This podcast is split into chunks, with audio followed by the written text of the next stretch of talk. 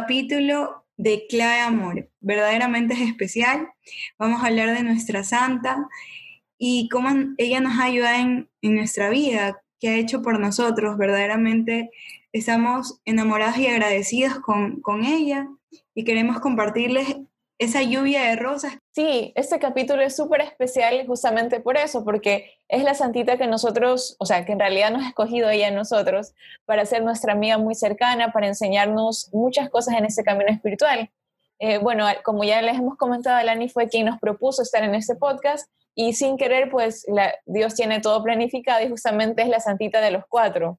Entonces, este capítulo para nosotros es muy lindo, muy especial porque eh, también estamos celebrando la fiesta de Santa Teresita, de esa lluvia de rosas que ella permitió que cayera después de su muerte, porque su corazón lo que buscaba era siempre alcanzar gracias para los demás y esas gracias también han alcanzado para nosotros.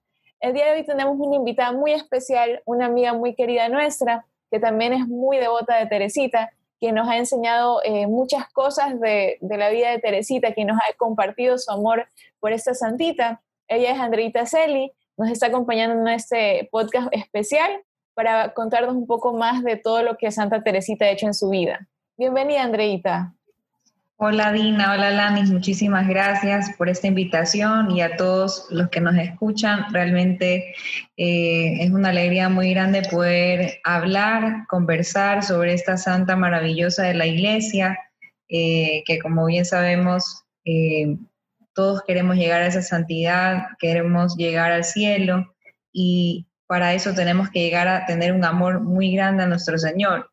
Y creo que esta santa es un fiel testimonio de cómo podemos amar a Dios. O sea, ella nos enseña con su vida, con sus palabras, con todo, a amar mucho más a nuestro Señor. Y por eso creo que es tan especial para nosotros.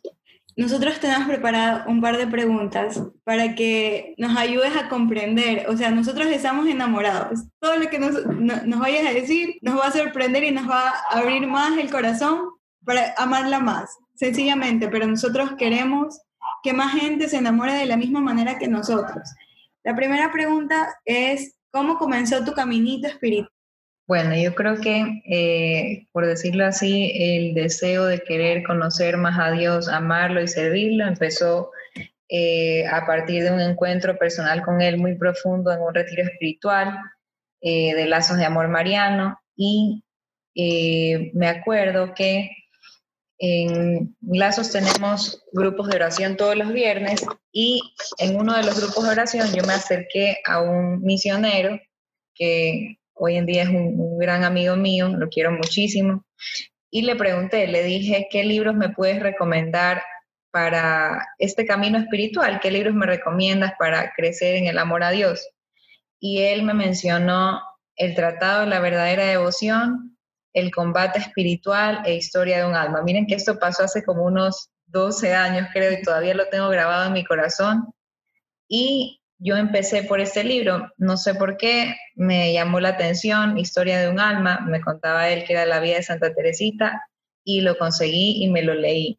Y fue, Dios mío, o sea, fue un libro que inmediatamente cautivó mi alma, porque fue algo, esas cosas así que no, o sea, que uno no puede explicar mucho con palabras, sino que son cosas del alma, ¿no?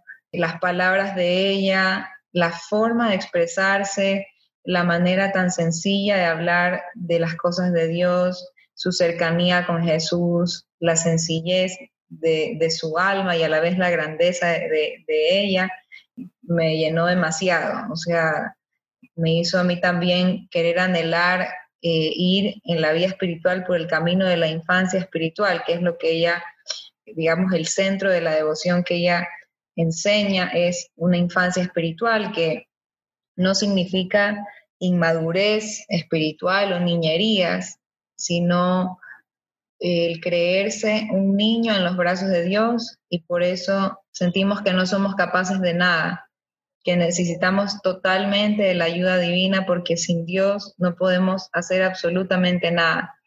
Ese abandono, esa confianza demasiado grande que ella tenía en nuestro Señor, me llenó muchísimo y yo creo que fue a partir de, fue definitivamente fue a partir de la lectura de este libro maravilloso, es mi libro favorito, me lo estoy leyendo justamente ya por quinta vez, imagínense, o sea, ¿y por qué por quinta vez? Que, Dios mío, nunca me he leído un libro tantas veces y es porque siempre le ayuda a mi alma, siempre me hace bien, siempre encuentro una nueva palabra, una nueva enseñanza eh, para mi vida espiritual. Y en estos 12 años han pasado muchas cosas. Yo a los 16 años me encontré con Dios y leí este libro. Hoy tengo 28, ya estoy casada, tengo dos hijas y ella me sigue enseñando en esta nueva realidad de vida que yo tengo. Entonces, uff, esa ha sido la manera y desde ahí, a partir de entonces, eh, ha sido un constantemente encontrar en sus lecturas, en, en su vida, fuentes nuevas para amar a Dios, para elevarme a Él, porque eso es lo que ella enseña, o sea, abre completamente su alma para enseñarnos el amor de Dios.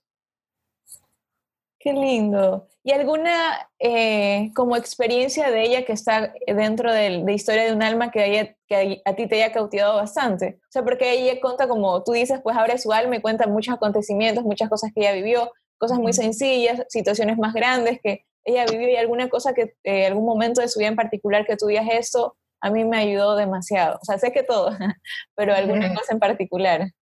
Sí, yo creo que son dos cosas principalmente. Una de ellas, que siempre ha sido como lo más fuerte que me ha encantado, es todo este capítulo de Mi vocación es el amor, que es muy popular, por decirlo así, pero es por la belleza de, de estas palabras que ella dice, o sea, cómo ella va eh, haciendo como una reflexión, porque para esto este libro, ella en su profunda humildad nunca es que dijo, bueno, voy a coger y a sentarme a escribir todo esto, sino que fue un acto de profunda obediencia y humildad ante su superiora, que obviamente pues ya viendo que eh, Santa Teresita era, se la, ya, ya podían ver que era una santa en vida, por decirlo así, yo me imagino, ¿no? Que su superiora le pidió que escriba eh, la historia de su alma, ¿no? Y ella imagínense, en tremenda humildad ha de haber sido algo muy, muy difícil, ¿no? Pero en el sentido de que de ninguna manera ella quería como mostrarse o algo así, ¿no? Sino que lo hizo realmente en obediencia. Entonces, la manera en que ella escribe, ¿no? Como conversando, como eh, escribiendo lo que ella ha podido reflexionar, meditar, con respecto a que su vocación es el amor, es muy bello, porque ella hace ver cómo realmente en su interior ella hubiera querido hacer por Jesús muchísimas cosas. Entonces decía cómo pudiera haber, cómo quisiera haber sido eh, profeta para proclamar la llegada de nuestro Señor o cómo quisiera haber sido mártir para derramar mi sangre por Él. Ella también dice en una parte cómo quisiera ser uno de los santos de los últimos tiempos, ¿no? Para vivir esas épocas fuertes que se van a venir. Imagínense cuántos años ella escribía esto, ¿no?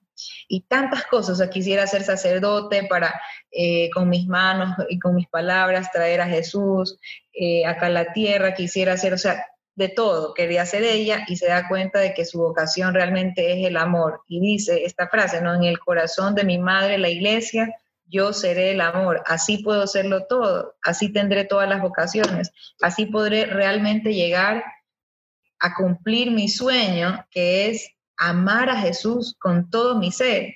También ella dice, o sea, cómo quisiera haber predicado su nombre, pero no solo ahorita, digamos, en este tiempo, sino haberlo sido desde el inicio de los tiempos hasta la consumación de los tiempos. O sea, el amor por Dios le desbordaba. Eh, incluso una vez ella se atreve a decir, imagínense, porque hay algo que también me encanta de ella, que es esta audacia que ella tenía para muchísimas cosas. Entonces ella dice, si me fuera permitido ir al infierno para que por lo menos un alma ame a Jesús, lo haría, con tal de que sea amado. Pero obviamente dice ella, no ella misma se responde, esto es imposible, o sea, eh, y me da risa porque son tantas cosas, ¿no? Que uno dice, Dios mío, esta, esta, esta mujer realmente ahí también muestra, muestra esta audacia infantil, por decirlo así, ¿no? Como que llegar a imaginarse tantas cosas, pero movida por el, inmenso amor a Dios. Entonces, una de esas cosas, Dinita, que me preguntas es esa, es la vocación al amor, ¿no? En todo buscar amar, eh, en la pequeñez de la vida ordinaria, amar, amar y amar. O sea, eso me, me, llega mucho y, y, le pido al Señor la gracia de poder vivirlo, ¿no? Y la segunda cosa que, me que siempre me impacta y que cada vez que lo leo lloro porque me parece tan bello es esta relación de Santa Teresita con su papá. Es algo realmente maravilloso. O sea, nosotros sabemos que el papá de Santa Teresita es santo por lo que ella ha hablado de él. O sea, ella habla de un santo en su libro.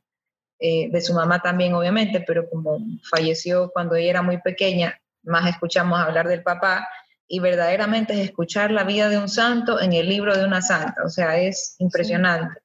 Entonces, este pasaje donde ella le dice a su papá que quiere irse al Carmelo, y, que él como que ya sabía más o menos lo que le iba a decir y la pone en su corazón. Ella dice, o sea, él pone mi cabeza en su corazón, y, o sea, como escuchándola y como aceptando un poco este, este anhelo que por un lado, qué generosidad de este papá, ¿no? Ahora que soy mamá, uno dice, Dios mío, una decisión así es algo tan grande, renunciar, por decirlo así, desprenderse de un hijo de ese modo, porque la vocación de ella era de claustro, o sea, ir a un, convento y no salir más. Y por otro lado, él, que fue un hombre santo, sabía lo que significaba que Dios te pida una hija para tremenda vocación y con esa generosidad aceptó y, estaba abierto, ¿no? Y dice Santa Teresita que el papá le regaló, o sea, en ese momento en que pasó todo esto, que la abrazó, él arrancó una flor y se la entregó a ella, pero que cuando ella ve la flor, esta flor había sido arrancada con sus raíces. Entonces ella dice, mi papá tal vez no se dio cuenta de lo que pasó en ese momento, pero para mí, espiritualmente, lo que pasó fue demasiado grande.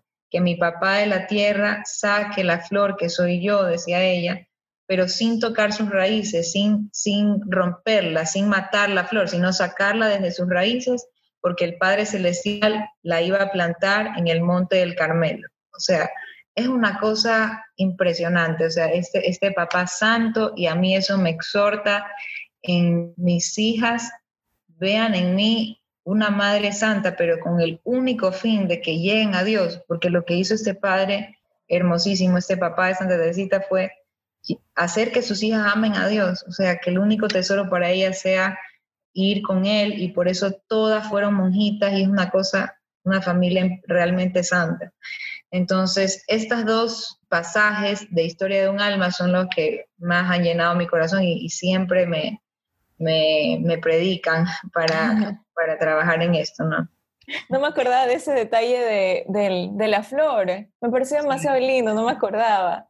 Y algo súper súper lindo es que, por ejemplo, cuando estábamos hablando al inicio de lo que nos estabas contando de Teresita y todo, eh, tal vez muchas personas como no, no la conocen, no saben que ella fue monjita de claustro. Entonces, con todas estas palabras, uno se imaginaría que era una monjita que, no se pasaba recorriendo el mundo, pasaba visitando, no sé, los enfermos, pero, o sea, todo lo que ella hizo y todo lo que ella deseaba era dentro del claustro. Entonces, eso también es impresionante, es un detalle que, donde nos damos cuenta que la oración de verdad ensancha el corazón y en la oración se puede lograr todo. Para mí la vida de Santa Teresita realmente fue una rebeldía. Todo lo vivió con amor, pero ese amor rebelde tan lindo y bueno, hay una parte de la historia que a mí me encanta, que es cuando ella tenía alrededor de 15 años. Ella se hizo un moño ahí todo alto, porque ella iba a hablar con sus supervisores, con el papa y todo eso, todo ese enredo que vivió. Ella se hizo ese moño alto para parecerse más alta para estar más alta y yo lo comparaba con nuestra historia, cuando a veces queremos correr en la vida espiritual y esa pausa que da ella en la vida es la que nosotros necesitamos. La vida de Santa Teresita a mí en serio me impresiona porque también fue mi primer libro espiritual, el primer libro que, que leí y ella con cada palabra me enamoró. Este, Santa Teresita, es decir, Andreita, eh, ¿quién, ¿quién es para ti Santa Teresita y cómo te ha llegado esa lluvia de rosas a tu vida? Y también como que explica un poco lo de la lluvia de rosas para que nuestros oyentes sepan de qué tanto estamos hablando de lluvia de rosas, lluvia de rosas y, todo esto. Bueno, este, Santa Teresita, bueno, es una compañera, una amiga en este camino espiritual. es una amiga y a la vez siento que es como una madre, porque en verdad siento que puedo contar con ella, refugiarme en ella, hablarle con naturalidad, con sencillez. Siento que a pesar de su enorme santidad, obviamente que no soy nada al lado de esta mujer, puedo hablarle con cercanía porque en su vida me ayudó a comprender que la santidad está en lo pequeño. Entonces, eso me hace como tener mucha esperanza en, en que, no sé, en que se puede llegar al cielo de cualquier, o sea, viviendo la realidad sencilla de la vida que tenemos, ¿no? Eso es ella para mí, es, no sé, es realmente un regalo demasiado grande de Dios para alimentar mi vida espiritual, mi alma, mi amor hacia Él. Y, bueno, me, me, llena mucho de alegría poder tenerla, contar con ella. Y esto de la lluvia de rosas, bueno, pues ella siempre se refería a sí misma como la florecilla de Jesús, una flor. A ella le encantaban mucho las flores, de chiquita jugaba eh, en el jardín muchísimo, jugaba a sembrar semillitas, a, hacer altares, le encantaban las flores y la naturaleza en general siempre fue algo que Santa Teresita amó muchísimo y con lo que ella podía elevarse en oración. Y ella decía que cuando ya llegue el ocaso de su vida, ella iba a ser una flor que se marchitaba, ¿no? Para la tierra, ¿no? Cuando una flor se marchita, va perdiendo sus pétalos, se van cayendo, eh, hasta que ella obviamente pues muere, para ya estar en la gloria después con nuestro Señor, ¿no? Cuando ella estuviera en el cielo, ella iba a hacer caer en la tierra una lluvia de rosas, ¿ya? Que ella desde el cielo iba a poder hacer muchísimo más de lo que ella quería hacer aquí en la tierra por las almas. Esa, de, esa lluvia de rosas son todas las gracias que sean derramadas a nosotros, los que estamos aquí en este valle de lágrimas, con cruces, con pruebas, con dificultades. Y yo estoy convencida de que yo soy una de esas, eh, o sea, he recibido esa lluvia de rosas en mi vida, que yo y muchas almas eh, hemos la intercesión de ella. Imagínense, ella lo que más anhelaba era llevarle almas a Dios y por eso quería irse al cielo, para poder estar cerquita de Él y, atraer muchísimas almas hacia Él. Entonces, creo que mi conversión, eh, mi encuentro con Dios, por decirlo así, ha sido también una obra de ella porque siento que soy su hija espiritual. Y en muchas cosas, cuando yo oraba por mi vocación, nunca tuve inquietud vocacional realmente, pero siempre supe que Dios me llamaba al matrimonio, pero en ese mismo camino, ¿no? De orar por tu futuro esposo, qué sé yo, eh, creo que ella también ha sido muy, una parte importante en ese proceso, una patrona de mi noviazgo, de mi matrimonio ahora, y creo que es eso, o sea, y, y esa lluvia de rosas, que son las gracias que se derraman, creo que siempre las hace ver cuando uno acude a ella con sencillez y sabe que es una intercesora muy grande ante nuestro Señor, ¿no? Entonces eso. Sí, es súper lindo eso de entender la lluvia de rosas, porque aquí vemos que, o sea, Santa Teresita literal lo que más que se quiso en su vida era salvar almas y que también lo sigue haciendo ahora desde el cielo, o sea, bueno, desde el, momento que falleció, desde el cielo, y cuánto nosotros podemos tenerla cerca, porque a veces nosotros podemos como ver a los santos como personas, eh, sí, dignas de admirar, sí, muy buenas, sí, que interesen, pero no como verdaderos amigos. Yo creo que aquí todas hemos tenido esa experiencia de saber que Teresita es nuestra amiga, es aquella santa que nos ha escogido, que está muy cercana, con quien nos identificamos de alguna manera. Y también es lindo ver que a Teresita igual este camino le costó, o sea, tuvo muchos momentos, varios momentos en que ella eh, sentía que Dios la llamaba más, pero que no podía y tuvo como esta, esta lucha interna. Especialmente me acuerdo cuando ella estaba como en ese, ese episodio de la Navidad, no sé si ustedes recuerdan, cuando ella como que pasó de ese momento de que todo le costaba, todo le, todo le dolía, a ese momento ya que donde Dios le dio esa gracia especial que esos sentimientos, ajá, como de crecer.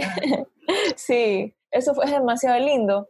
Y también otra cosa que me estaba acordando ahora es ese momento en que Teresita acogió su primera alma espiritual. No sé si recuerdan con ese, ese hombre que lo iban a, iban a, dar, eh, lo iban a matar. Creo que finalmente sí lo mataron, pero ella este, rezó por él, eh, se mortificó por él y finalmente cuando ya lo iban a, lo iban a matar, este, él pidió un crucifijo, creo, me parece, y le besó el crucifijo. Entonces Santa Teresita para ella fue lo mejor del mundo porque vio su conversión, vio que Dios había escuchado su oración y ella lo cogió como la primera alma que había como intercedido. Entonces es lindo ver que el celo que tenía Santa Teresita por las almas, o sea, ella no conocía a este señor, no sabía nada más que lo que ella había visto en las noticias, pero a pesar de eso, amaba las almas y eso era lo que le importaba, no le importaba nada más. Entonces es muy bonito en comprender de ella y también tratar de nosotros imitar ese celo por las almas independientemente como de qué tanto conozcamos a alguien o no. O sea, como ese saber que Dios escucha toda oración y no sé si vemos alguna cosa en la noticia, nosotros también rezar por esa intención. Entonces eso también me parece muy bonito. Y bueno, otra pregunta que es, quisiéramos escuchar de ti, Andreita, es cuál es aquella virtud que más te llama la atención de Teresita? O sea, ¿qué es esa virtud que tú has visto en ella que muchos santos seguro la, la han tenido, pero en ella fue como que esa virtud te cautivó? Yo creo que el abandono en Dios, o sea, es fundamental esa virtud para mí. Eh, y me parece que ella de manera particular lo muestra toda su vida, el abandono, el abandono, el abandono, o en todo, saber que le pertenece a Dios, que todo lo que Él permita eh, está en sus manos, o sea, que estamos en sus manos, ¿no? Y creo que en estos tiempos es tan importante el abandono porque el mundo está atravesando tantas situaciones duras, eh, fuertes, pareciera, obviamente por decirlo así entre comillas, pareciera como que si Dios no nos escuchara, como que si Dios no estuviera, porque hay tanta maldad, están pasando tantas cosas fuertes, ¿no? A nivel moral, en todo sentido, a nivel social, político, a nivel del medio ambiente, en todo sentido, ¿no? Obviamente, pues son con pecado que el mundo ha aceptado, eh, esta, se ha hecho como una bola de nieve que cada vez es más fuerte y más grande. Pero en fin, en todo caso, con tantas cosas que vivimos o con las cruces del día a día, ya sean pequeñas o grandes, siempre, siempre es importante abandonarnos en Dios y saber que somos de Él, o sea que no somos una, eh, algo arbitrario en esta vida, que nuestra, nuestra existencia es algo arbitrario, que estamos aquí porque sí, no, sino que somos fruto del pensamiento amoroso de nuestro Señor y que todo lo que nos pase, de todo lo que nos pase, Dios siempre va a querer sacar un bien, algo, algo grande. Y por eso es importantísimo abandonarnos, que no cabe preocupación, que no cabe eh, nada, angustia, porque estamos en sus manos, ¿no? Entonces, eso, eso me encanta de ella, esa virtud me parece algo bellísimo. O sea, verdaderamente enamorada de esta santa, porque ella se ha hecho grande, o sea, viviendo su infancia espiritual se ha hecho grande. Hay algo que ahorita mientras yo te iba escuchando, como que recordando un poco el libro de la historia de un alma, yo me acordaba de esa o, bueno, un relato, un relato en, general que me acuerdo de esta santa, era de que ella quería tanto a Jesús y antes de su primera comunión quería recibirlo. Contaban que ella rezaba un Ave María antes de comer el pan como para simular que ya estaba recibiendo la hostia o imaginarse a Santa Teresita dentro del Carmelo orando por, por su compañera porque le tiraba jabón en el ojo o viendo ese dolor que, sintió cuando hermana por hermana se iba yendo al Carmelo y que ella sabía que su vocación estaba ahí adentro. Entonces, tantas escenas que vemos a esta santa que en verdad recomendamos, súper recomendamos ese libro. ¿Qué parte de toda esta vida, eh, Andreita, fue la parte que más te cautivó y tú dijiste, yo quiero que esta parte incluirla en mi vida? Yo sé que ella era a mi señora de las mortificaciones porque se mortificaba como que con, cosas chiquitas.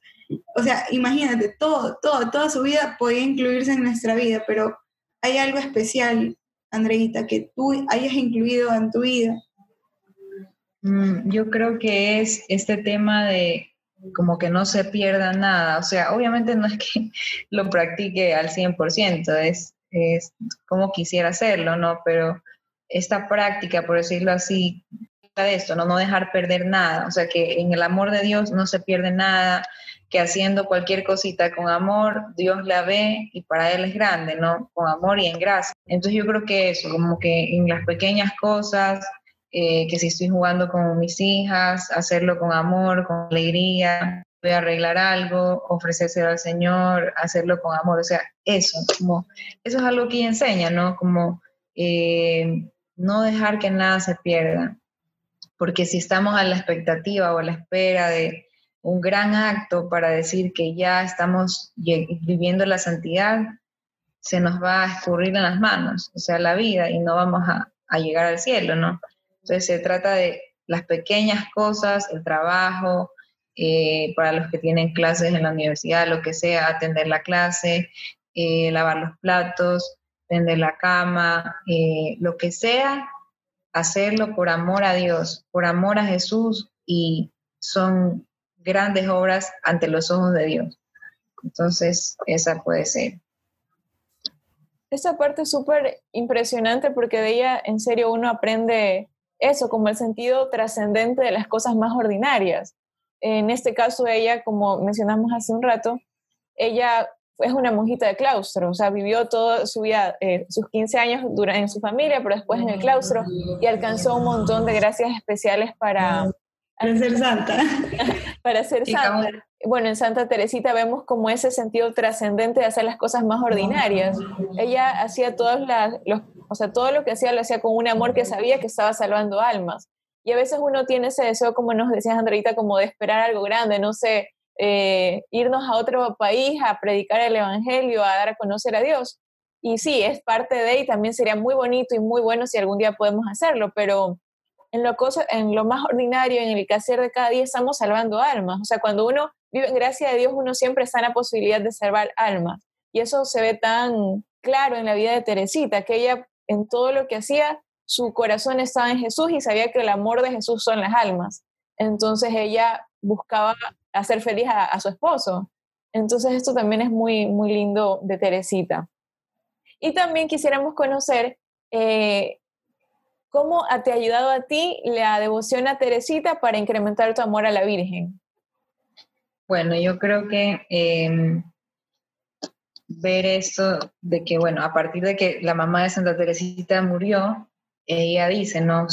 Y, la, y pudo ella como experimentar más fuerte el amor de la Santísima Virgen. Entonces, por ahí va como creciendo el amor a ella y, y en varios momentos que habla de la Virgen María, siempre lo hace de una manera tan hermosa. Hay una frase muy popular de ella que dice, eh, oh Virgen María, si, si yo fuese la reina del cielo y tú fueras Teresita, quisiera ser Teresita a fin de que tú seas la reina del cielo. Cuando yo escuché esta frase no la entendía y luego dije, a ver, o sea, ella tenía, se creía tan pequeña, ¿no? Tan insignificante, una humildad de Santa Teresita impresionante, eh, se creía nada. Entonces, claro, si ella fuera la reina del cielo, es decir, wow, imagínate ser la reina del cielo y de la tierra, es algo demasiado grande, ¿no? no le interesa a ella. O sea, no me interesa ser la reina del cielo, contarle que tú lo seas, María, ¿no? Por tus virtudes, por tu amor maternal. Quisiera yo ser Teresita, ser nada, contarle que tú seas la reina del cielo, seas la reina de mi vida, ¿no? Incluso en un poema que también me ha ayudado a tenerle más amor a la Virgen María, voy a, mencionar ¿no? una estrofa para un poquito ver. Este poema es bastante largo, de las razones, se llama ¿Por qué te amo? y es dirigido a la Virgen María. Entonces, imaginan todas las razones maravillosas que da esta santa de por qué la ama y que obviamente cuando uno lee la vida de un santo, uno hace propios eh, muchos sentimientos o quiere hacer propios muchos sentimientos de los santos porque amamos a Dios en nuestra imperfección, lo amamos, queremos amarlo más, queremos hacer nuestras esas palabras. Lo mismo con este poema. Yo quisiera hacer mías estas palabras y amar a la Virgen por las mismas razones y más, o no sé, las que me vaya a mostrar que las amó, por las que las amó Santa Teresita. Entonces, bueno, a ver, vamos a mencionar aquí una estrofa. Tú lo sabes, señora, soy pequeña, más pequeña en mi pecho he albergado a Todopoderoso, que primero habló en tu seno casto. Ya no tiembla mirando mis ruindades, pues tengo bien pensado que el amor de mi madre todo es mío, y mío el corderillo de sus brazos. Ay, madre, si tuviera tus virtudes y amor en alto grado, ¿no es verdad que al venir a mí tu hijo, creería reposar en tu regazo? Tú me enseñas que nunca fue imposible marchar sobre tus pasos, que el estrecho sendero de los cielos, las virtudes sencillas de los pobres, honrando su humildad y sus trabajos, con tu visita santa a Isabel, qué lecciones nos ha dado. O sea, miren qué lindo, ella la ve a la Virgen María como alguien cercano, o sea, medita de la vida de ella, lo mismo que meditamos nosotros de la vida de Santa Teresita, ¿no? La Virgen María que en silencio predicó más que nadie, cumpliendo la voluntad de Dios en la vida más sencilla que nos podemos imaginar.